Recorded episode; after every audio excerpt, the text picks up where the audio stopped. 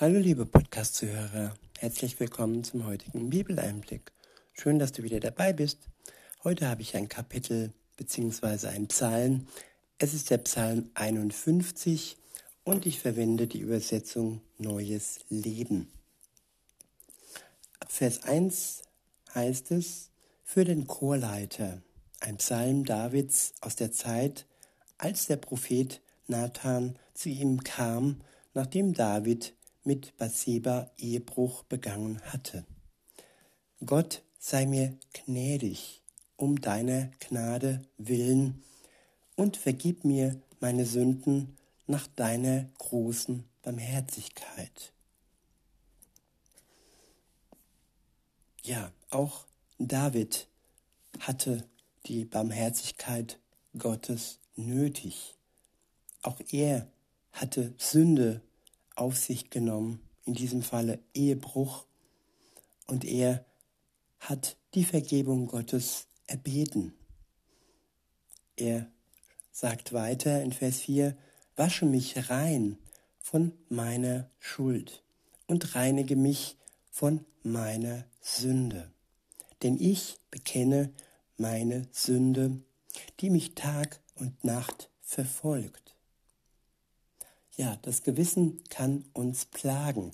Es kann wie ein Stein auf uns liegen und es kann uns Tag und Nacht verfolgen, dass wir gegen Gott gesündigt haben.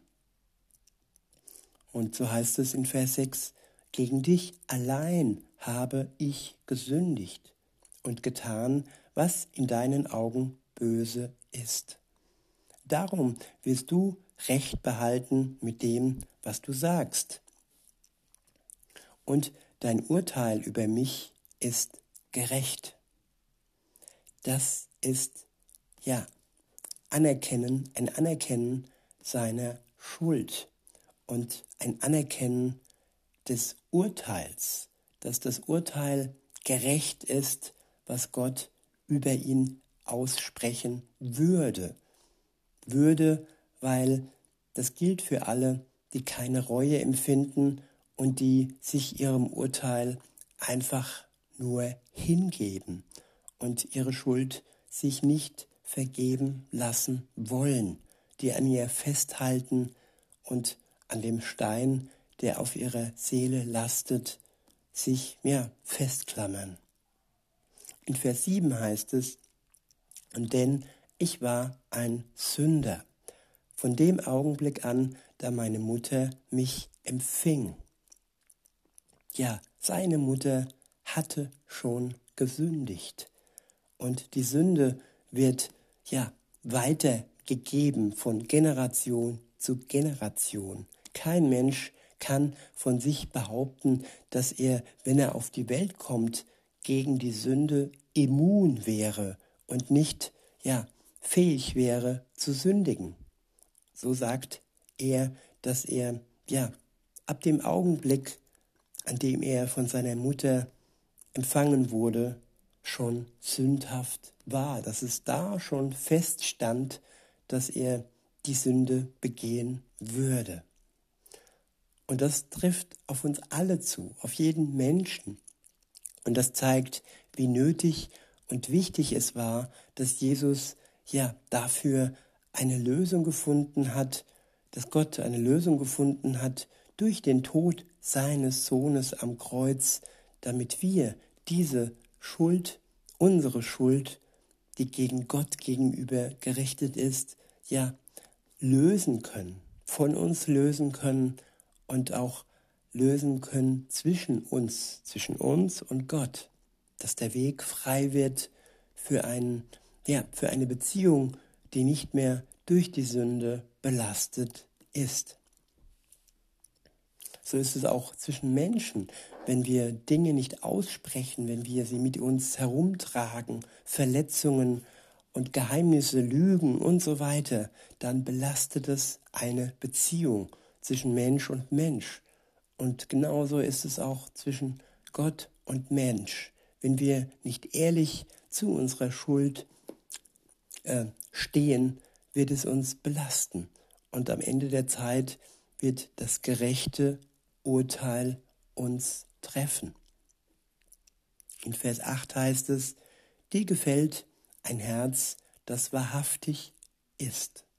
Und im Verborgenen lehrst du mich deine Weisheit.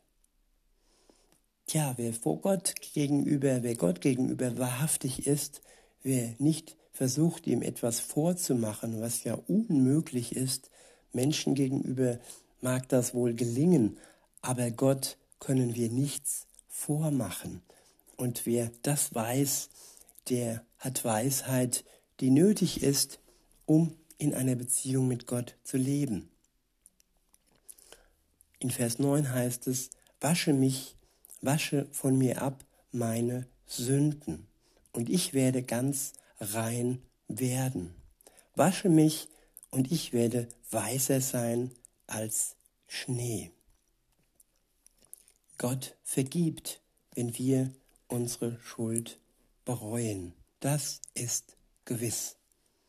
Dann werden wir weißer sein wie Schnee, unbelastet und rein.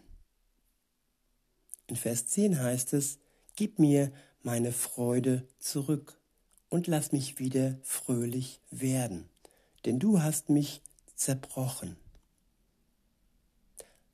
Ja, manchmal ist es nötig, dass etwas zerbricht, damit es dann wieder richtig heil werden kann. Wenn es nur einen Sprung hat und alles ja, ausläuft und dann muss man es erst ganz zerbrechen, damit es wieder richtig zusammengefügt werden kann. So ist es auch bei einer Beziehung zwischen uns und Gott. In Vers 11 heißt es, zieh meine Sünde nicht mehr an und vergib mir meine Schuld. Gott erschaffe in mir ein reines Herz und gib mir einen neuen, aufrichtigen Geist. Verstoße mich nicht aus deiner Gegenwart und nimm deinen Heiligen Geist nicht von mir. Ja, es ist Beziehungspflege. Wenn ich die Beziehung zwischen mir und Gott pflege, dann wird es nicht passieren, dass Gott mich verstößt und dann bleibt der Heilige Geist in mir.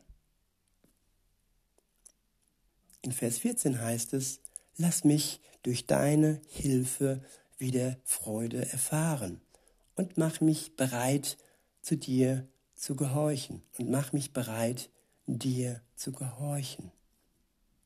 Ja, Freude erfahren aufs Neue, nicht durch gute Werke, nicht durch den Schein, der äh, nach außen toll aussieht, aber innerlich ja nicht gut ist.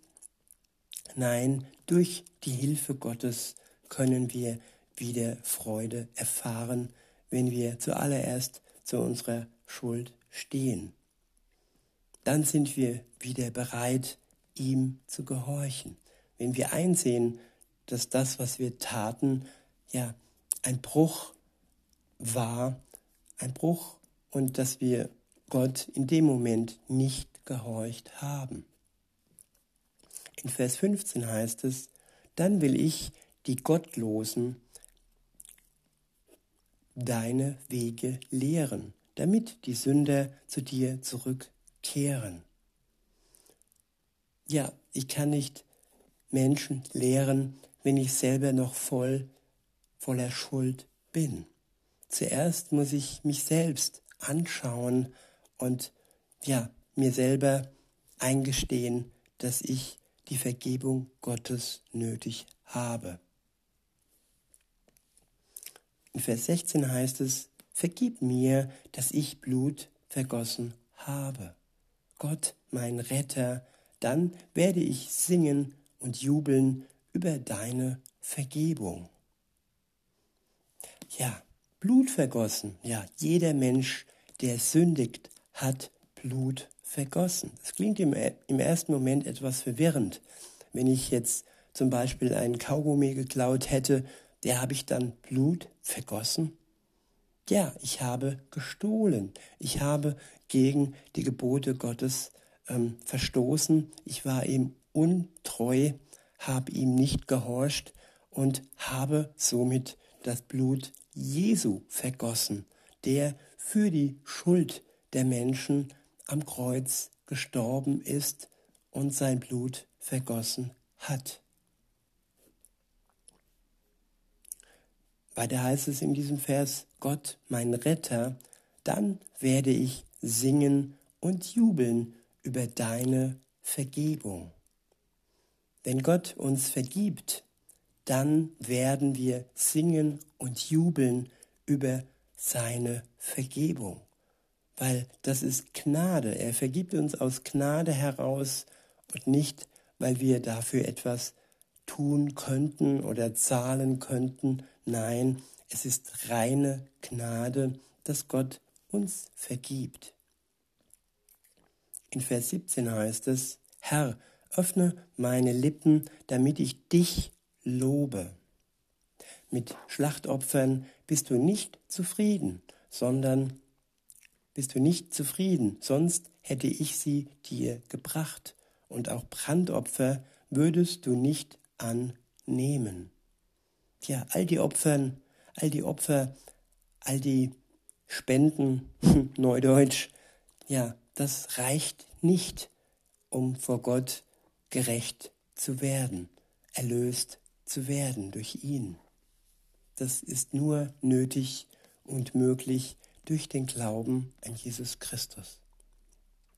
In Vers 19 heißt es, das Opfer, das dir gefällt, ist ein zerbrochener Geist, ein zerknirschtes, reumütiges Herz wirst du Gott nicht ablehnen. Ja, der alte hochmütige Geist und das alte Herz, das nicht wirklich mehr empfindet, weil es so von der Sünde umhüllt und vernebelt ist, das erst zerbrochen werden muss, bevor es wieder von Gott zusammengefügt werden kann. Wir brauchen ein zerknirschtes, reumütiges Herz. Erst dann kann Gott uns wirklich vergeben. Und dann wird er uns nicht ablehnen, wenn wir um Vergebung bitten.